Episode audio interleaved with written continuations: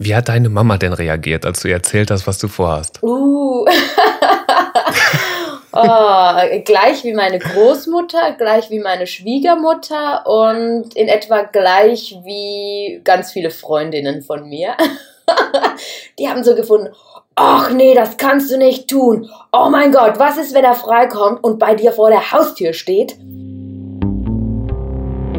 Naps. Neues aus der Podcast-Szene. Hallo liebe Podcast-Freunde, hier ist Steff von podcast.de. Und bevor wir in die heutige Episode einsteigen, möchte ich euch etwas Cooles zeigen. Parallel zum Naps-Podcast, den ihr gerade hört, gibt es nur noch einen weiteren Podcast aus unserer Redaktion.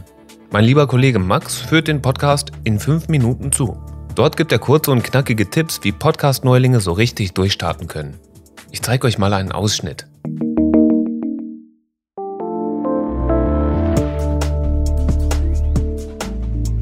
In 5 Minuten zu. Der Tutorial-Podcast von podcaster.de.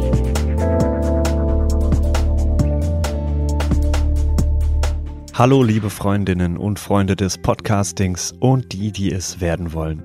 Ich begrüße euch zu diesem neuen Format in 5 Minuten zu, wo ihr in kurzen Episoden ganz konkrete Tipps dazu bekommt, wie ihr Schritt für Schritt euren eigenen Podcast aufbaut und ans Laufen bringt.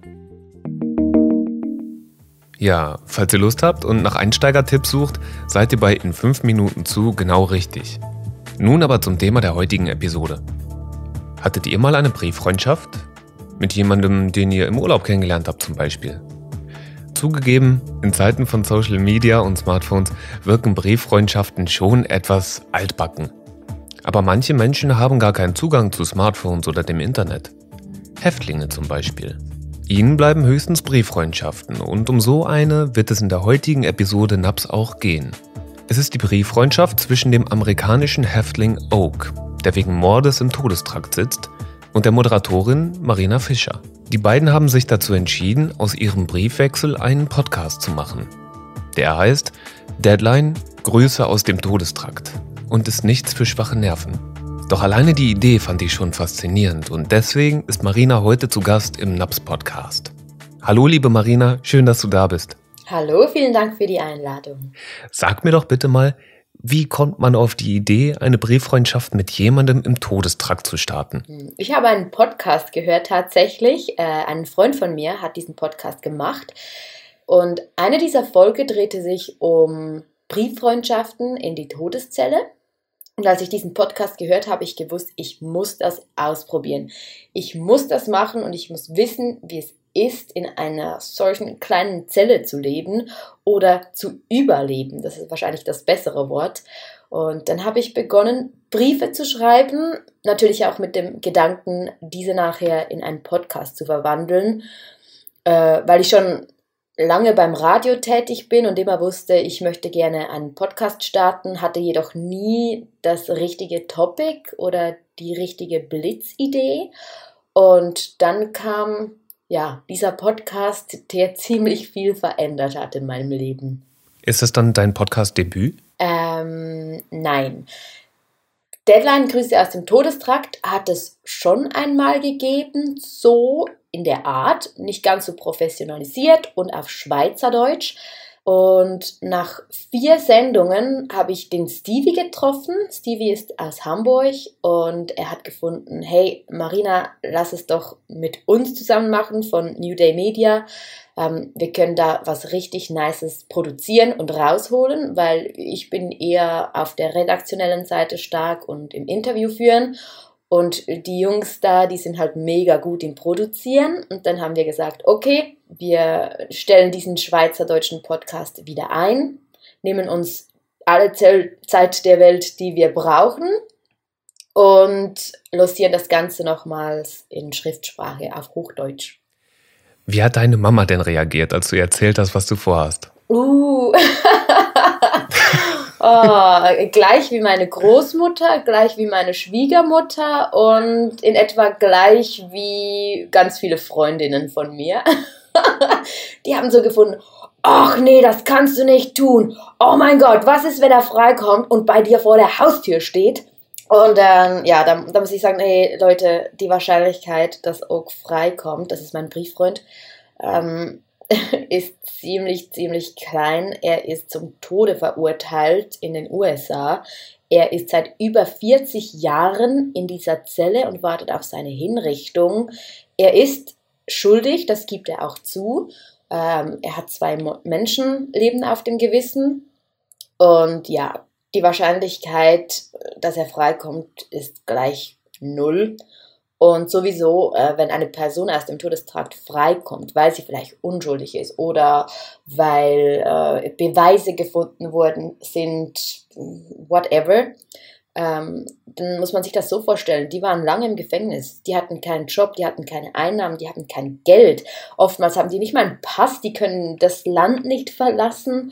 Ähm, und des, deswegen, es ist nicht so einfach, einfach aus dem Gefängnis freizukommen und in die Schweiz oder nach Deutschland zu reisen und da mal schnell an einer Tür zu klingeln und sagen, hallo, hier bin ich jetzt.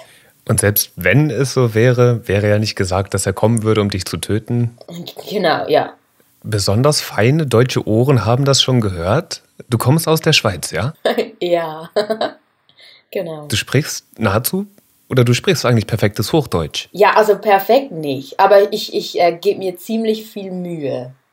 Ist es anstrengend für dich? Uh, ich habe vor einem Jahr eine Ausbildung zur Sprecherin gemacht mhm. und ich bin schon lange beim Radio und ähm, habe mir oder bin immer noch fleißig dran, ähm, mir ein gutes, solides Hochdeutsch anzutrainieren weil eben als Sprecherin ist das, glaube ich, ziemlich wichtig. In, in der Schweiz ist es halt oft gewünscht, dass man diesen Schweizer Dialekt auch noch beibehalten kann oder soll.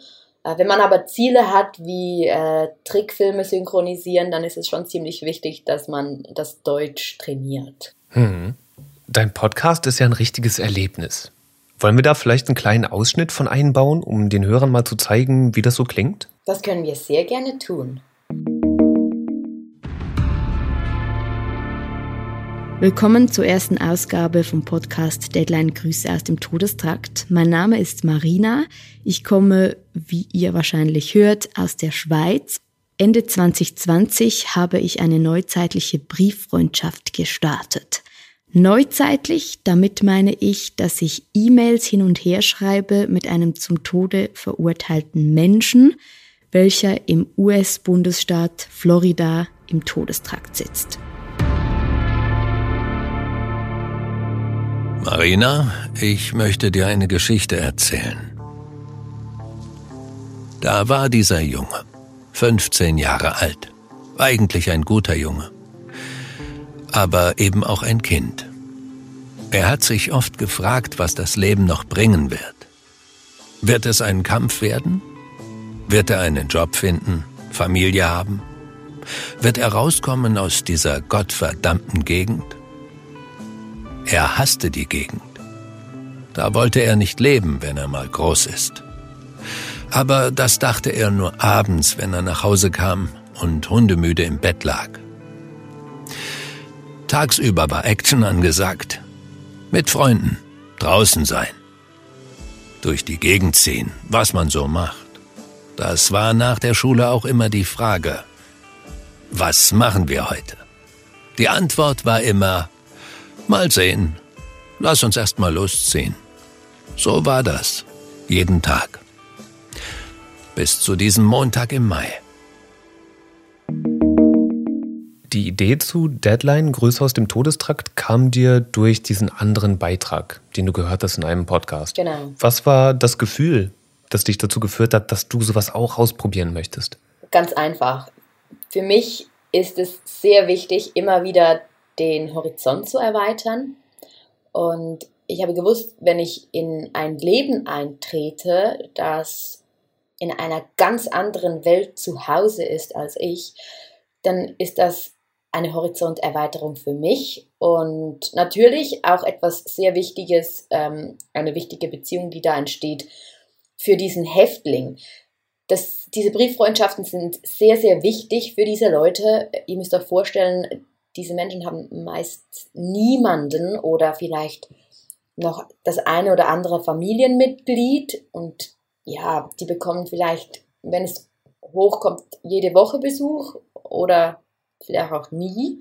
Auch zum Beispiel hatte sie seit sieben Jahren keinen Besuch mehr und die haben nichts, gar nichts und die freuen sich dann immer, wenn solche Briefe kommen und Leute zeigen, dass sie interessiert sind, auch an, am Mensch von diesen Leuten, am, am, an der Menschlichkeit und nicht nur die Verurteilung, hey, du bist Mörder.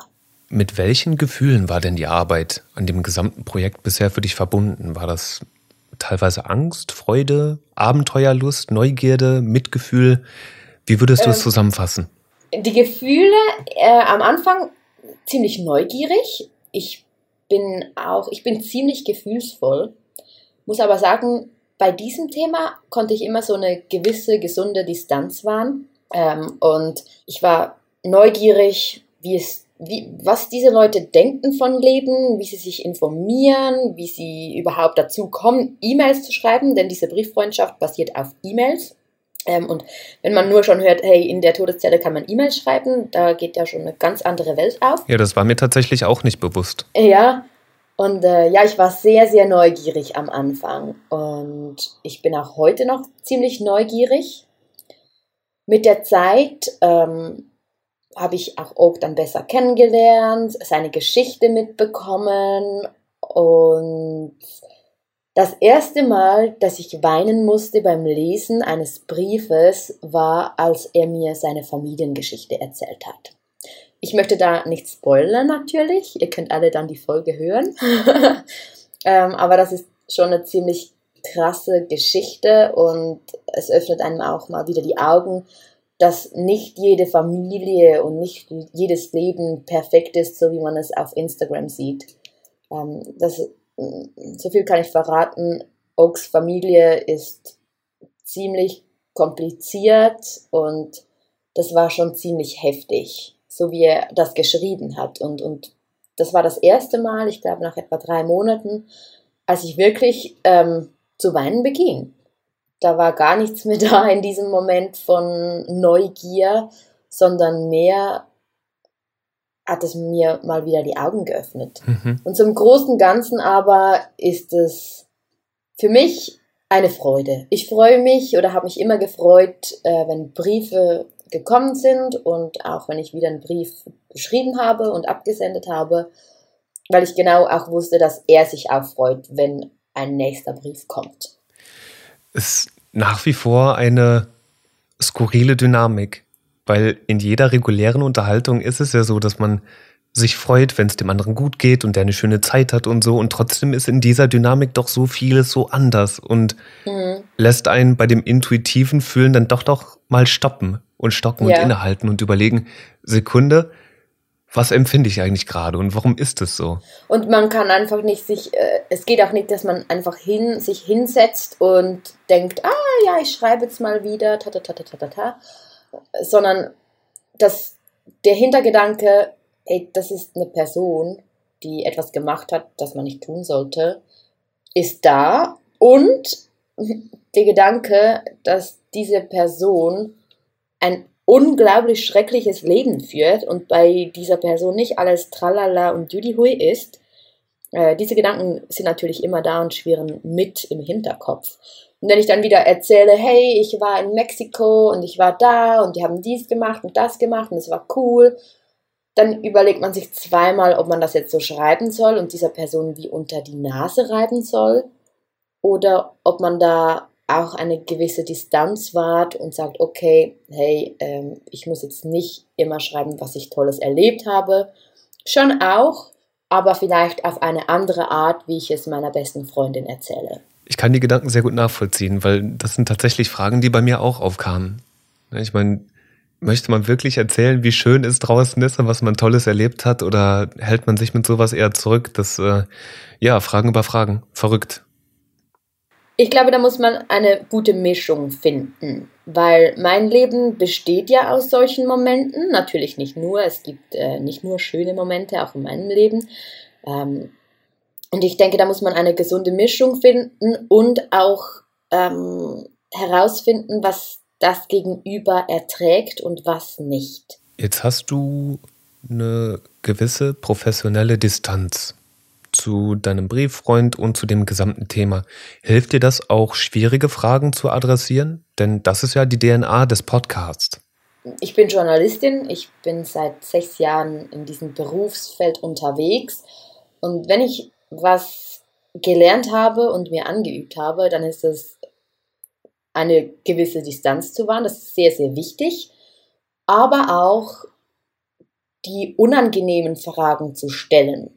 Weil ich sage immer, wenn es jemandem nicht wohl ist, diese zu beantworten, dann darf er oder sie es sehr gerne sagen. Darf sagen, hey, ich möchte diese Frage nicht beantworten. Und wenn sie bereit dazu sind, dann öffnen sie sich auch. Und deswegen, ich habe, glaube ich, im ersten Brief schon geschrieben, hey, hast du ein Hinrichtungsdatum?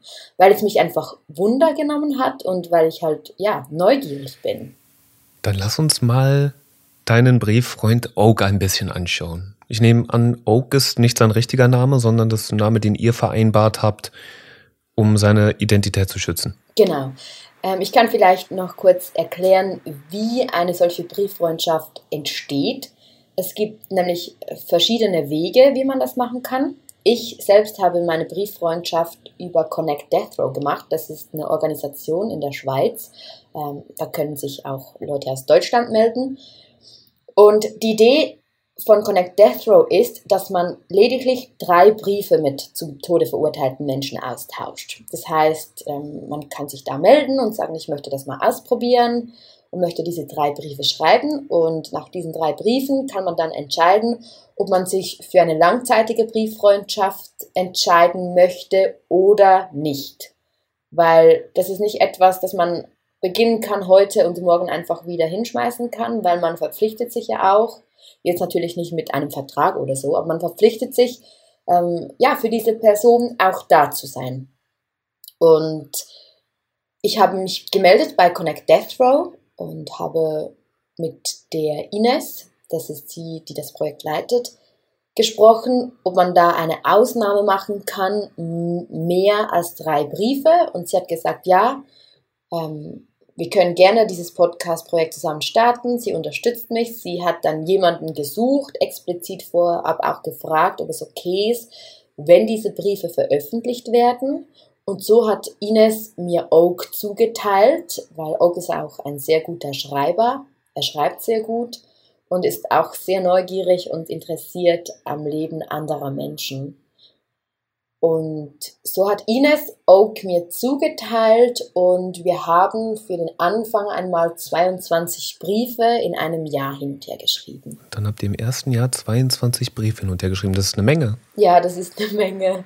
Was sind das denn für Menschen bei dieser Organisation? Wie hat das für dich angefangen? Und hast du noch andere Brieffreunde kennengelernt? Mhm. Ines ist tatsächlich die einzige Person bei dieser Organisation, Connect Death Row. Sie koordiniert diese Brieffreundschaften schon seit über 20 Jahren und begonnen hat sie mit diesem Projekt, da sie auch Briefe geschrieben hat und gefunden hat, hey, es andere Leute, die vielleicht noch nicht ganz wissen, sollen sie, sollen sie nicht, die sollen das ausprobieren können. Und so hat sie Connect Death Row gegründet. Sie ist wie gesagt, schon über 20 Jahre am Briefe hin und her schreiben und ist auch bereit, jährlich, wenn nicht gerade Corona ist, ähm, ihre Brieffreunde zu besuchen in den USA und Ines war tatsächlich auch einmal an einer Hinrichtung eines Brieffreundes dabei, weil das wie sein letzter Wunsch war, Ines an seiner Seite zu haben, wenn er die, diese Welt verlässt. Und in der fünften Folge äh, werden wir über genau dieses Ereignis zusammensprechen. Das hat was einerseits sehr bedrückendes, andererseits sehr schönes, was die Ines da für diesen Menschen getan hat. Was ist denn deine Annahme? Was treibt denn die Ines an? Denn sie muss ja auch Motive haben, um sich mit dieser Sache schon so lange auseinanderzusetzen.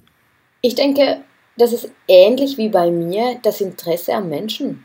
Und zwar auch noch die andere Seite zu sehen eines Menschen und nicht nur der Mörder.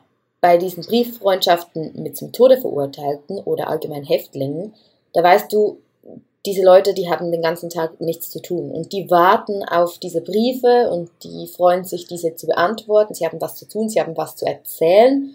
Du trittst in ihr Leben und im besten Fall bist du für ganz viele Jahre auf dem Papier für sie da. Was ich aber auch noch erwähnen möchte, und das ist, finde ich, auch ganz wichtig, ähm, als ich diesen Podcast gestartet habe, haben alle gesagt, ja, aber das ist doch auch zu naiv und du darfst doch nicht alles glauben, was die sagen und erzählen. Und da muss ich auch sagen, ey, ich glaube auch nicht alles, was in diesen Briefen steht. Das sind Geschichten, die mir erzählt werden. Die Tat, die Oak begangen hat, die, die stimmt so und das, das ist wirklich auch so abgelaufen. Und was sonst in diesen Briefen steht, das glaube ich zum, zu einem gewissen Teil, aber nicht alles. Was ist denn der Oak für jemand? Was ist das für ein Mensch? Oak ist ein Mensch, der in einer ziemlich schwierigen Familiensituation groß geworden ist. Er hat mit 15 Jahren eine, einen Polizisten erschossen, ist dafür auch ins Gefängnis gekommen, hat im Gefängnis ja, gelebt oder probiert zu überleben, ist dann auch ausgebrochen und wieder zurück in den Knast gekommen. Aber man muss sagen, er ist von einem jugendlichen Fehler, großen Fehler, schlimmen Fehler, zu einem Häftling geworden. Und so wie ich auch kennengelernt habe, in diesen 40 Jahren, in denen er schon in der Todeszelle auf die Hinrichtung wartet, hat er gelernt, einen Rhythmus sich anzueignen. Er hat sich eine eigene Meinung über das Leben und das Geschehen gebildet und für mich kommt er als sehr woke Person rüber. Also er ist neugierig auf das Weltgeschehen, er ist sehr neugierig an Geschichten von anderen Leuten und er sagt auch immer, wenn er wieder mal freikommen sollte, dann möchte er diesen Leuten da draußen lernen, was er im Gefängnis gelernt hat, und zwar sich selbst zu vergeben, weil nur so kann man wie den inneren Frieden mit sich selbst finden. Und ich denke, Oak ist vom Rebellen zu einem sehr durchdachten Mann herangewachsen in dieser Zelle. Ein alter Mann mittlerweile. Ja. Musstest du ihm denn erklären, was Podcasts sind? Oder wusste er das schon? Oder hat Ines das übernommen? Wie lief das? Jetzt kommt es.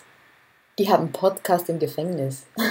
ah, ich habe mich schon gewundert. Ja. Du hast vorhin gesagt, ihr schreibt E-Mails hin und her anstatt Briefe ja. und er kann auch Podcasts im Gefängnis hören. Ist das genau. eine Sonderbehandlung für die Menschen im Todestrakt oder Nein. wie sieht das aus? Ähm, in den USA, ich weiß nicht, wie es in an, oder an anderen Orten dieser Welt ist, aber in den USA, in gewissen Gefängnissen, können sich Häftlinge Tablets kaufen. Das sind ganz kleine durchsichtige Tablets. Die sind übrigens durchsichtig, damit man darin keine Schmuggelware verstecken kann. Und da hat es auch wie so Apps drauf. Die eine App ist für E-Mail-Kontakt. Diese E-Mails werden übrigens immer gecheckt, wenn sie reinkommen und rausgehen. Es hat eine Musik-App, ich glaube für Bilder. Man kann auch Bilder mitschicken, gewisse Podcasts downloaden und darauf klatschen. Ähm, es sind natürlich auch ausgesuchte und ausgewählte Podcasts. Man kann auch Bücher kaufen und lesen, viel lesen. Und äh, was, was in der Zelle auch möglich ist, Sie können Fernsehen schauen. Okay, es gibt da also einige Benefits und es ist nicht so wie in den Filmen, dass äh, es dort nur die nackte Wand und den Hofgang gibt. Genau, und was auch noch ist, ist äh, ich habe nächste Woche ein ein Interview direkt in die Todeszelle in North Carolina ist das so. Da hat es ähm, sehr viele Suizide gegeben bei Insassen und weil, weil ihnen einfach auch den Kontakt nach draußen gefehlt hat. Und die Häftlinge da, die dürfen jetzt als Suizidprävention nach draußen telefonieren. Und zwar immer 15 Minuten, dann muss aufgelegt werden, dann dürfen sie wieder 15 Minuten nach draußen telefonieren und können so Beziehungen wahren. Und wir haben jetzt die Chance für das große Staffelfinale in eine solche Zelle zu telefonieren. Gab es denn eigentlich Kritik an dem Projekt Deadline? Das ist eine sehr spannende Frage. Ähm, ich habe gedacht, es kommt viel, viel, viel, viel mehr Kritik. Die einzige und härteste Kritik bis jetzt war, ich kann deinen Podcast nicht hören, weil ich kriege Angst vor solchen Geschichten. Und das ist für mich auch keine Kritik, das ist eine Meinung von einer Person, die ich gerne akzeptiere. Es ist ja nicht so, dass jeder Mensch jetzt diesen Podcast hören muss. Ähm, aber Kritik an sich habe ich bis jetzt noch nie wirklich erhalten. Was würdest du mir für eine Kritik geben an diesem Podcast? Bei mir ist die Frage aufgekommen, wie viel Mitleid jemand verdient hat, der wegen Mordes im Gefängnis sitzt. Mhm. Das ist für mich ganz klar null Mitleid. Und ich glaube, das ist auch die Kunst beim Podcast und natürlich auch beim Briefeschreiben. Mitleid ist am falschen Ort bei diesem Projekt oder beim Schreiben. Das ist die Neugier und das ist auch ja, der Gedanke, für jemanden da zu sein und jemanden kennenzulernen und etwas aus diesem Leben wissen zu wollen und auch etwas zurückzugeben. Wie gesagt, diese Brieffreundschaften sind ein Geben und ein Nehmen, aber für Mitleid finde ich, hat es wie keinen Platz. Und man muss auch immer daran denken, und das äh, wird auch in einer Folge thematisiert, hinter diesen Mördern oder Menschen im Todestrakt, da sind auch ganz viele andere Menschen, wie zum Beispiel die Angehörigen der verstorbenen Menschen. Ähm, und die darf man nie, nie, nie, nie vergessen, weil auch die haben ihre Geschichte, die haben jemanden verloren. Ich stelle dir vor, dein Mann oder deine Frau, dein Kind, deine Mutter wird ermordet und diese Person, die bekommt die Todesstrafe. Man kann dann übrigens als Angehörige oder Angehörige der Opfer auch dabei sein bei dieser Hinrichtung, wenn man das gerne möchte. Als Täter-Opfer-Ausgleich. Genau, ja. Gibt dieser Podcast nicht Straftätern eine Bühne? um ihre eigenen Taten zu romantisieren, um das ins Licht zu rücken und ein eigenes Narrativ zu erfinden, um zu sagen, ja, ich habe gemordet, aber ich war ein verwirrtes 15-jähriges Kind und ich kann eigentlich nichts dafür. Ich kann nichts dafür ist natürlich ein ganz, ganz falscher Satz so. Und du hast auch gerade gesagt, aber ich war ein 15-jähriges Kind. Natürlich macht man in der Jugend Sachen oder Dinge, die die man nicht sollte. Und schon gar nicht, wenn es ein Menschenleben kostet. Und ich finde gut, dass du das ansprichst mit dieser Bühne. Du gibst einer Person diese Bühne. Deswegen habe ich vorhin gesagt, man soll nicht alles glauben. Diese Oak erzählt uns wie seine Geschichte. Das ist natürlich spannend und wie gesagt aus einer ganz anderen Welt. Wir sind nicht damit konfrontiert. Und da muss man glaube ich, auch beim Hören, das ist ganz wichtig für mich als Macherin, aber auch als, als Hörerin muss man damit reingehen, dass man nicht alles glauben soll. Weil wir können ja nicht sagen, hey, das alles, was wir darin in diesem Podcast erzählen, ist zu 100% true und das, das ist so, sondern er erzählt uns seine Geschichte. Und wir hören zu und lernen natürlich, es geht ja nicht immer nur um, um diesen Mord oder diese Morde, die er begangen hat, sondern es geht auch so, hey, wie ist das Leben im Gefängnis? Wir wollen auch das wissen. Wie, wie oft darf man duschen, als zum Tode verurteilt bist und wie oft darf man raus? Wie ist es möglich, E-Mails zu schreiben? Wie ist es ähm, möglich, Musik zu hören, Fernsehen zu schauen? Wie informiert man sich im, im Gefängnis? Es ist auch in ein neues Leben abtauchen oder eintauchen, in ein Leben, das uns allen hoffentlich für immer ziemlich fremd bleiben wird. Dann eine letzte kurze Frage dazu zu möglichen Kritikpunkten.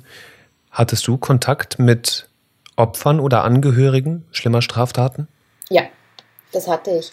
Und zwar in Episode 4. Da habe ich eine Frau getroffen, die ihre Großeltern durch einen Mord verloren hat. Und das wird auch die Episode sein, in der wir auf das Thema Angehörige von Opfern auch ein bisschen tiefer eingehen werden. Und da geht es auch, da geht es auch um das Thema Vergebung. Ist es möglich, jemandem zu vergeben, der sowas getan hat? Wie würdest du denn Deadline beschreiben? Wie klingt dieser Podcast? Deadline ist eine Mischung zwischen Hörspiel, Information und Interviews. Und die meisten Folgen sind so zwischen 25 und 35 Minuten lang. Beschreiben würde ich den Podcast als Begleiter in der U-Bahn, im Zug, im Bus, im Fitnesscenter, als auditive Geschichte, die zum Nachdenken anregt. Welche Gedanken und welche Stimmung, denkst du, ruft dieser Podcast womöglich bei Hörern hervor? Nachdenklich. Soll aber auch Stellen geben, die einen zum Lachen bringen, weil Humor darf nie verloren gehen. Schön, dass du das sagst. Das, äh, also so bitter wie die Themen auch sind, wenn man nicht mal ein bisschen dabei lachen oder schmunzeln kann, dann, dann gibt es auch keine Hoffnung mehr. Ja. Ich erzähle zum Beispiel auch auch mal eine Geschichte über mein Leben, ähm, die, die wirklich, wirklich strange ist. Ich will noch nicht zu viel spoilern. Aber da hat mir auch zurückgeschrieben, eine A4-Seite lang nur ha, ha, ha, ha, ha. Und du hast wirklich gemerkt und hat gesagt, hey, ich habe so laut gelacht, als ich diesen Brief gelesen habe.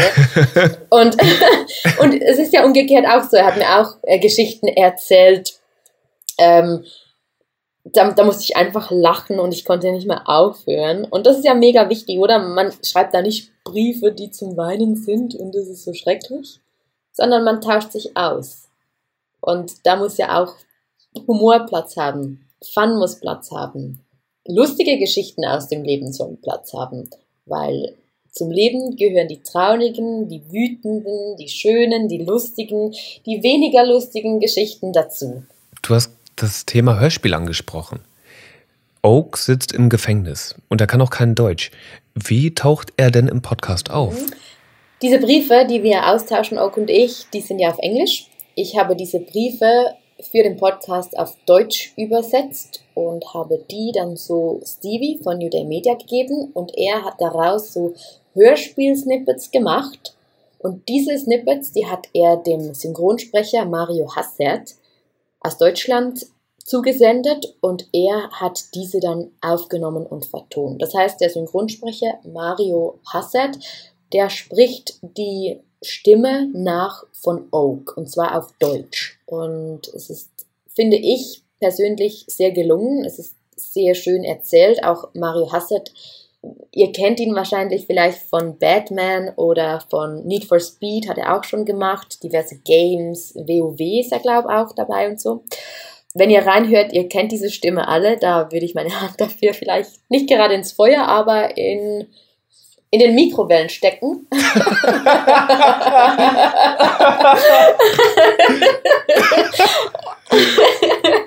ähm, ihr, ihr, kennt die, diese Stimme bestimmt. Er macht das sehr gut. Und Oak hat, ähm, äh, nein, nicht Oak, natürlich Stevie und die, die Jungs von New Day Media haben da danach mit Sound und Effekten ein richtig, richtig cooles Produkt zusammengestellt, ja. Ist auf jeden Fall hörenswert. Schon alleine von gestalterischer Seite aus. Äh, hast du vielleicht noch einige Beispiele? Welche Soundelemente habt ihr verwendet? Hm, also viel natürlich so Töne wie Schritte, Türen, die zuknallen, Schüsse sind auch dabei. Wir haben Musik, oder? Musik immer sehr wichtig. Mhm. Um, vor allem die richtige Musik zu finden für den Mut, für die Geschichte. Ja. Der Trailer ist ja, finde ich, auch ziemlich episch. Man hört Sirenen, man kann sich einfach gerade vorstellen. Wenn man nur schon den Trailer hört, dann, dann weiß man, wenn man die Augen schließt, man sieht rot-blaues Licht abwechselnd leuchten. Es ist dunkel, es ist auch ein bisschen düster. Das Thema ist ja auch nicht mega heiter so. Ja, die Interviewparts sind dann halt einfach ruhig und so wie jetzt gerade ohne Musik. Wirklich, da geht es um die Stimme, um das Gesagte. Wie viele Menschen haben an der Produktion des Podcasts gearbeitet? Puh, also wenn ich, ich rechne mich als Macherin, dann Stevie, Schnitt hat jemand gemacht. Stevie hat auch das Layout gemacht, er hat auch das Layout gesprochen. Wenn ich nicht alle Gäste und Gästinnen zähle, dann sind es fünf. Und wenn ich alle Gäste und Gästinnen zählen würde, dann wären es 17. Ui, Donnerwetter. Ja, okay. Das ist äh, ein großes Ensemble. Sag mal, Marina, ist so eine Geschichte dann irgendwann einfach auserzählt oder wie endet so ein Podcast? Diese Woche habe ich mit Ines telefoniert und wir haben uns genau diese Frage gestellt. Wann ist ein Podcast dieser Art fertig? zu Ende ist ja eine Brieffreundschaft, wenn man sie einfach abbricht, zum einen, zum anderen, wenn diese Person dann wirklich hingerichtet wird. Bei diesem Podcast haben wir uns vorgenommen, dass Oak und seine Geschichte in der ersten Staffel eine wichtige Rolle spielen. Und da ist es nicht, die, also nicht gemeint, die Geschichte von Geburt bis Ende zu erzählen und jetzt zu warten, bis, bis der Tag X kommt, sondern es geht darum, einen Einblick in sein Leben zu erhalten und auch etwas von seiner Geschichte mitzubekommen. Das heißt, der Podcast endet nach, die erste Staffel des Podcastes endet nach Episode 12. Ob und wie Oak in der zweiten Staffel vorkommt, dürft ihr euch überraschen lassen. So viel können wir aber schon sagen, es kommt noch eine zweite Geschichte dazu. Okay, spannend. Dann noch ein ganz wichtiges Element des Podcasts. Er ist partizipativ. Das heißt, Menschen, Fans, Zuhörer können dich kontaktieren, um dir ihre Frage mitzugeben. Und du nimmst die in den Podcast mit auf. Habe ich das richtig verstanden? Genau. Man stellt sich Fragen und wenn man auf diese Fragen Antworten sucht, dann darf man fragen. Angenommen, jemand möchte dir eine Frage mitgeben. Jemandem brennt irgendwas auf dem Herzen. Wo erreichen Menschen dich denn? Ähm, ich sage immer direkt am besten via Instagram. Da ist man am schnellsten und da bin ich auch ziemlich aktiv und schaue immer mal wieder in das Postfach. Wie heißt du denn auf Instagram? Auf Instagram heiße ich at itsmaryf. Dann schlage ich vor, schreiben wir das auch in die Show Notes. Dann können unsere Hörerinnen und Hörer dich dort kontaktieren. Gut. Mensch, Marina, vielen, vielen Dank für all die Infos. Ja, Steff, sehr gerne. Ich danke dir für die Möglichkeit, darüber zu sprechen. Drück dir ganz fest die Daumen bei deinem Projekt Deadline Größe aus dem Todestrakt. Mach's gut. Mach's gut, Steffen. Und ähm, genau, wir hören uns. Das war NAPS. Neues aus der Podcast-Szene. Ihr findet uns auf Facebook, Twitter, LinkedIn, Pinterest und Instagram.